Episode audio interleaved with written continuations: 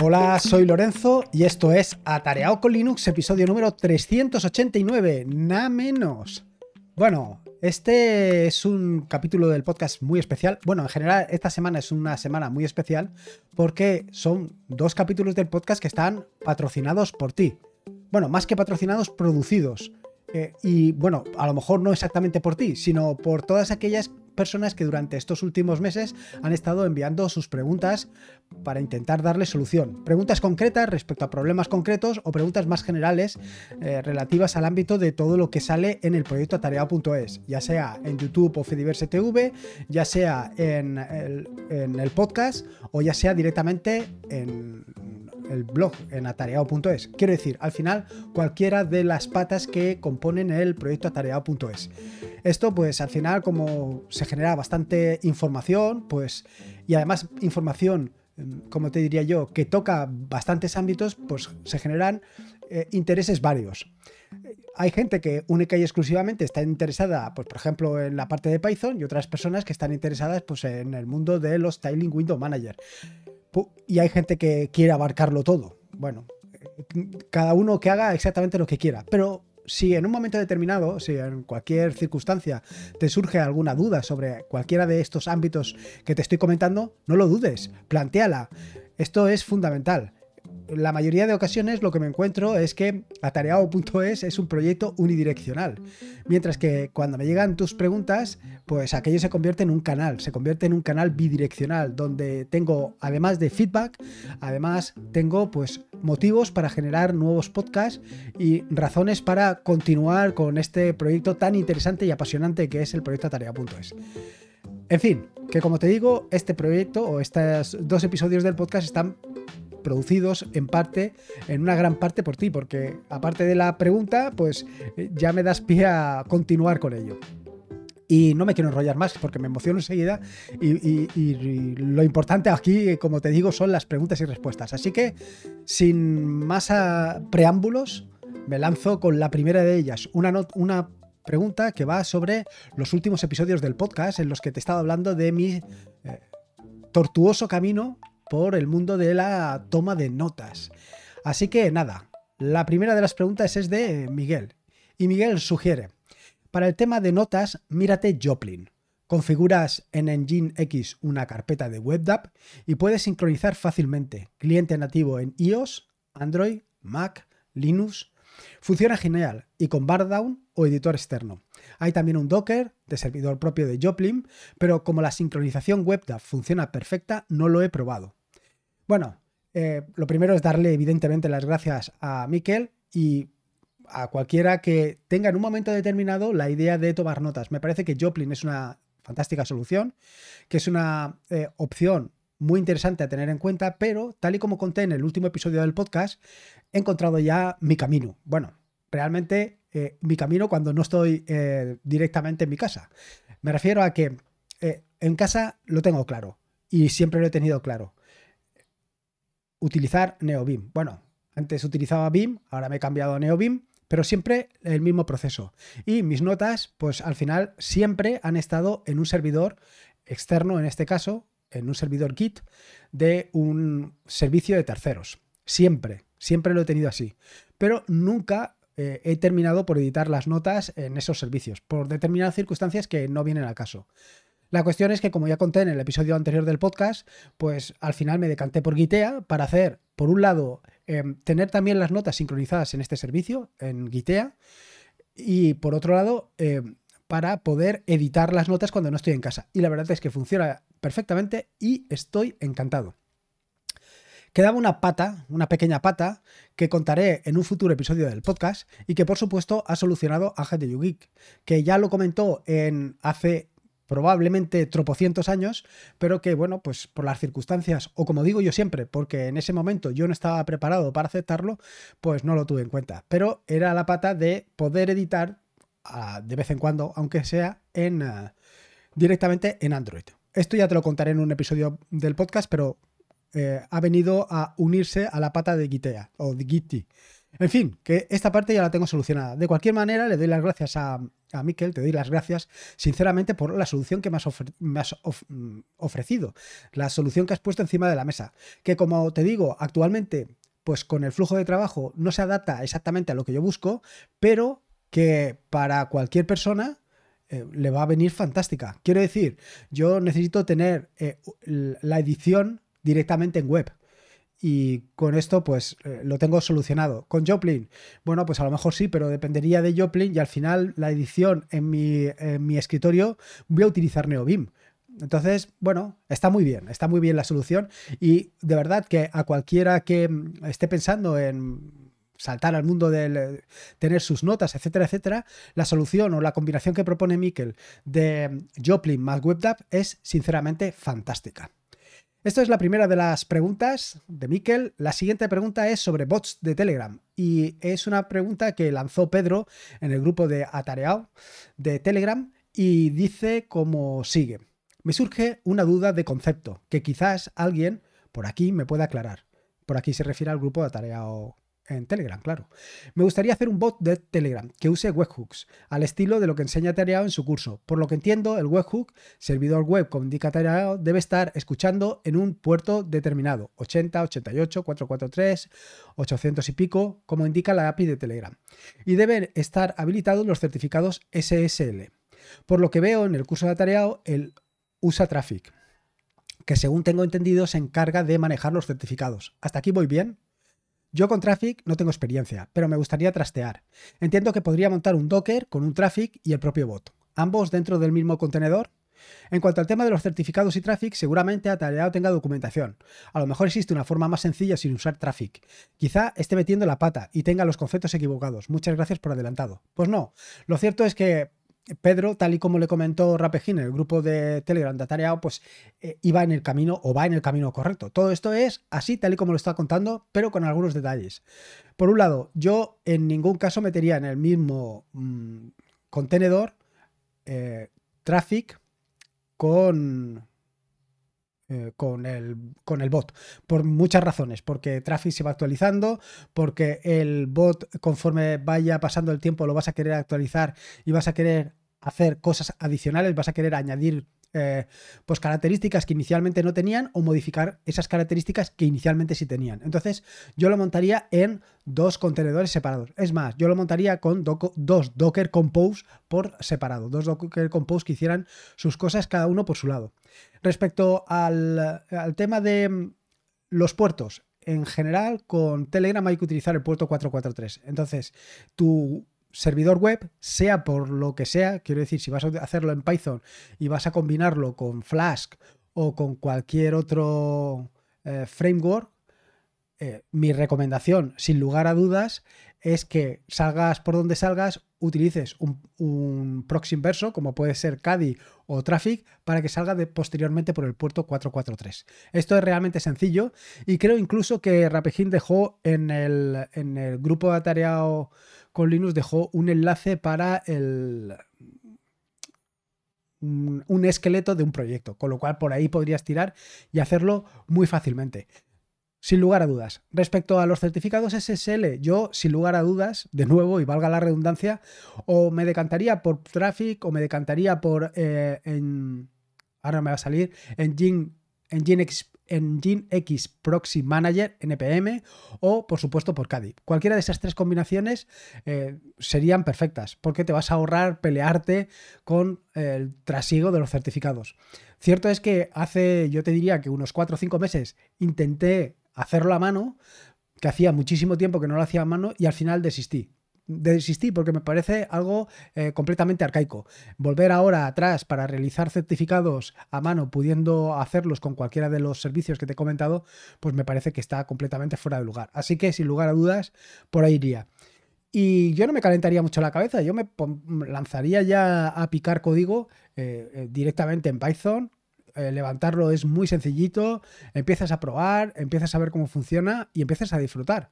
Así que nada, te animo y si tienes cualquier duda, ya sabes, en el grupo de, de Telegram de Atareado, pues ahí a preguntar. Y, y nada más, ánimo y sin dudarlo. La siguiente pregunta es sobre un tutorial que publiqué hace ya bastante tiempo, que es para hacer diálogos. diálogos que o bien los puedes lanzar directamente en la terminal o diálogos que puedes hacer directamente con un interfaz gráfico. En este caso, eh, eh, Manuel, que es la persona que hace la pregunta, me preguntaba sobre diálogos con Zenith. Y eh, él estaba intentando colocar o montar los diálogos con CronTab. Dice, Manuel pregunta, genial el post, pero desde CronTab no consigo que funcione Zenity. He creado esta función. Eh, en las notas del podcast de atareado.es, en el blog eh, atareado.es barra podcast barra 389 encontrarás el código de la función que está utilizando y dice a continuación, y todo lo que consigo de crontab como sudo es lo siguiente, y pone a continuación lo que consigue. Toda esta info la recojo en un fichero con errores, eh, dos, eh, guion, bueno, en fin, lo pongo ahí en las notas del podcast también para no estar aquí leyéndote código. Si puedes echarle un vistazo, te lo agradecería. Buen trabajo en el blog, gracias, un saludo. Y luego dice, yo también dejé afortunadamente atrás Windows, uso Mind. Mi recomendación, bueno, ahora yo he continuado ya con lo que tengo preparado. Bueno, em, a ver, yo siempre he tenido problemas, siempre, siempre, siempre, con el tema de el, uso de CronTab con las X. Siempre, siempre. Sacar un diálogo siempre he tenido problemas. Al final sí, lo he conseguido hacer. Pero de verdad, es que me, resulta eh, tremendamente complicado. Siempre tengo que ir buscando la documentación hasta que lo encuentro. En alguno de los, de los repositorios que hay en atareado.es puedes encontrar una solución muy similar a esta. Ahora bien, mi propuesta, y es lo que he hecho y lo que he probado, es que utilices systemd. Si lo haces con systemd y un timer de systemd, tienes los problemas solucionados, porque la variable de entorno que tienes que pasar, el display igual a, a 2.00, lo puedes pasar directamente como variable de entorno en el propio servicio y lo tendrías solucionado. Lo tendrías solucionado de un solo plumazo. Con lo cual tienes que hacer dos piezas. Una primera pieza que, es el servicio en sí, donde describes, em, además de las variables de entorno, la, el script que quieres ejecutar. Y luego un segundo em, servicio, bueno, que es realmente un timer, donde le dices cada cuánto quieres que se ejecute. Y a mí esta es la solución que más me gusta. Y es la solución que más me gusta porque eh, siempre funciona. Eh, puedes tener inicialmente algún problema, pero me parece muy limpio y no tener que poner ahí en el script de mala manera, pasarle las variables de entorno y al final, bueno, no sé, eh, tal y como te lo pongo, es muy sencillo. Además, decirte que esta solución que te estoy proponiendo sería para utilizarla en el systemd del usuario, no en el systemd de, de, root, con lo cual tendrías también otro problema resuelto, porque ponerlo en el systemd, eh, o sea, en el, en el de root, pues encima tiene todavía más problemas. Lo que es cierto es que tienes que ponerlo de lo, quieras como lo quieras en tu propio crontab. En fin, espero que te sea de utilidad y que consigas que te funcione. Yo ya te digo, esto eh, tal y como te lo he puesto funciona perfectamente. Sobre Wayland. Eh, como sabes también en los últimos episodios del podcast eh, he estado hablando de mi migración eh, de X11 a Wayland. Y no solamente de X11 a Wayland, sino que también hemos emigrado de BSPWM a SWI. Como digo siempre, a SWI por dos razones fundamentales. La primera de las razones para cambiar a SWI es que SWI es mucho más bonito, digo el nombre, que BSPWM. Y como digo siempre a continuación de esto, y después de la tontería, eh, mi razón para cambiar a Wayland ha sido que, bueno, pues que hay que darle apoyo a este proyecto. En fin, Luis comenta, hola a todos. Pues lo siento, pero yo creo que Wayland todavía tiene que recorrer camino para llegar a la estabilidad de X11. Por ejemplo, mi tarjeta digitalizadora funciona bien con X11, pero con Wayland no hay manera. El caso de OBS es parecido. Las capturas de vídeo RTMP no se visualizan ni emiten. No sé. Em, a ver, estoy parcialmente de acuerdo con lo que dices. Hay que recorrer un gran camino, pero no para llegar a la estabilidad de X11, sino para que todo lo que funciona con X11 también funcione con Wayland. Y para que todo lo que funciona con X11 funcione con Wayland, pues algo de trabajo tenemos que hacer los usuarios. Por lo menos tenemos que reportar errores, tenemos que informar, tenemos que... Esta ha sido, eh, entre otras, una de las razones para dar el salto de eh, X11 a Wayland, teniendo en cuenta que actualmente yo en Wayland soy completamente productivo. Todo lo que estás viendo lo hago en Wayland. O bien en Sway o bien en Nome, pero en ambos casos con Wayland. En ningún caso lo estoy haciendo con X11. Con lo cual, para mí es completamente productivo. Cierto es que si tu tarjeta o tu tableta de digitalizadora no funciona, si eh, no puedes utilizar eh, OBS con una capturadora de vídeo vía USB, pues tienes un problema. Y evidentemente el problema no, se lo, vas a, no lo vas a trasladar a Wayland, pues lo que vas a hacer es lo que has hecho tú muy sabiamente, que es quedarte en X11. Pero si tienes la oportunidad, cualquiera que tenga la oportunidad de dar el salto a Wayland y comenzar a ayudar a los desarrolladores a migrar todo a Wayland, pues mejor, ¿no? Yo, esa es mi opinión y esa es, como te digo, una de las razones para dar el salto. El siguiente de los em, de las preguntas también viene un poco a colación justo de la anterior. Y es, como te digo, esta migración que he hecho de eh, BSPWM a SWAI. Y básicamente o primordialmente empujada por el cambio de X11 a Wayland. J comenta, hola, al fin algo de info sobre este Window Manager. Se agradece. Acabo de bajar Manjaro ARM SWAI esta semana.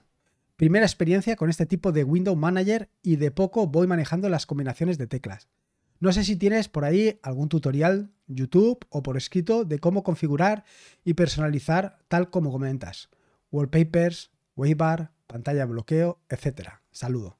Bueno, la semana pasada, es decir, eh, no te sé decir, a ver si te puedo decir yo en qué fecha vivo.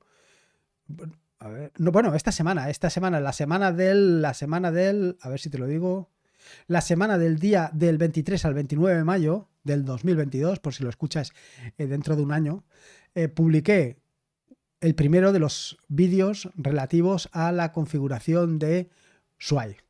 A la configuración desde el principio, instalación y primeros pasos. En las próximas semanas iré sacando nuevos vídeos, nuevos vídeos para ir completando pues todo el camino desde que instalas eh, hasta que lo tienes plenamente funcionando. Plenamente funcionando según eh, te funcionaría a ti o según me funcionaría a mí.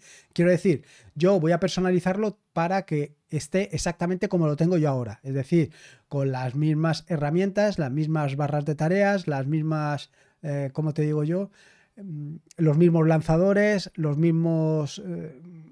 Eh, herramientas de notificación, en fin, para tener exactamente el mismo escritorio que tengo yo. Este puede ser el escritorio que tú quieras o puede ser que no. Quiero decir que los Tiling Window Manager tienen una característica fundamental y que yo lo veo desde mi punto de vista así, y es que te permiten personalizar tu entorno de escritorio exactamente como tú quieres. Dado que prácticamente vienen desnudos o semidesnudos, tú puedes ir añadiendo todas aquellas piezas que consideras importantes. Puedes ir añadiendo esa barra de tareas en el caso de que la necesites, puedes poner un lanzador de, mm, aplicaciones o un cambiado de ventanas, como puede ser Rofi o incluso si tú prefieres utilizar de menú de menú, puedes poner un lanzador de, bueno, un área de notificaciones o un sistema de notificaciones como puede ser Dance. Todo este tipo de cosas las puedes configurar y no tienes por qué utilizar, por ejemplo, Waybar que utilizo yo, sino que puedes utilizar otra barra de tareas o, o puedes utilizar la que viene por defecto con Sway. Y no solamente es esto, también hay otras muchas herramientas como puede ser el bloqueo de pantalla, el cambio del fondo de pantalla, todo este tipo de cosas son cosas que pues tendrías que configurar, tendrías que hacer tú. Y las puedes hacer tú a tu medida. Seguir al paso, al, pie de la letra todo lo que mm, voy a contarte, pues no tiene sentido. Eh, lo que sí que tiene sentido es que extraigas esas ideas para configurar y personalizar el entorno de escritorio, configurar tu SWI para que se adapte exactamente a tu flujo de trabajo. Yo me imagino que eso es lo que tú buscas, evidentemente, J, pero eh, simplemente lo comento para todos aquellos que hasta el momento no se han iniciado en el maravilloso mundo de los Styling Window Manager. Eh, soy consciente que los Styling Window Manager son algo, mm, ¿cómo te diría yo? Algo peculiar, en el sentido de que eh, no está hecho para todo el mundo. Hay gente que sí que le vendrá bien porque está todo el, mundo, todo el día escribiendo, pero entiendo que para una persona que utilice una tableta digitalizadora, como decía anteriormente Luis, o que utilice eh, en profusión herramientas como puede ser Gim, Blender o Inkscape, pues eh, a lo mejor no es exactamente lo que buscan. O sí, no lo sé. Lo que está claro es que para una persona que esté todo el día escribiendo o todo el día haciendo código, esto es una delicia. En fin, que parece que tenga comisiones en el mundo de los Styling Window Manager y nada más lejos de la realidad. No tengo ningún tipo de comisión, ni en esto ni en otras muchas cosas. Bueno, en ninguna cosa, vaya, básicamente. Y estas son las preguntas que tenía para el día de hoy. El próximo jueves, como te digo, continuaremos con más preguntas y respuestas. Espero que te haya gustado este nuevo episodio del podcast y eh, de verdad espero que lo disfrutes muchísimo. Y recuerda que si tienes cualquier duda, idea, sugerencia para mejorar el proyecto atareado.es, para que salga en esto de las preguntas y respuestas o para lo que tú consideres, sabes que tienes las puertas del proyecto atareado.es abiertas para ti. Recordarte que este es un podcast de la red de podcast de sospechosos habituales, donde puedes encontrar fantásticos y maravillosos podcasts. Puedes suscribirte a la red de podcast de sospechosos habituales en fitpress.me barra sospechosos habituales. Y por último, y como te digo siempre, recordarte que la vida son dos días y uno ya ha pasado, así que disfruta como si no hubiera mañana. Y si puede ser, con Linux, y en este caso con los Styling Window Manager, Wayland, eh, los bots de Telegram, etcétera, etcétera, mejor que mejor. Un saludo y nos escuchamos el próximo jueves. Hasta luego.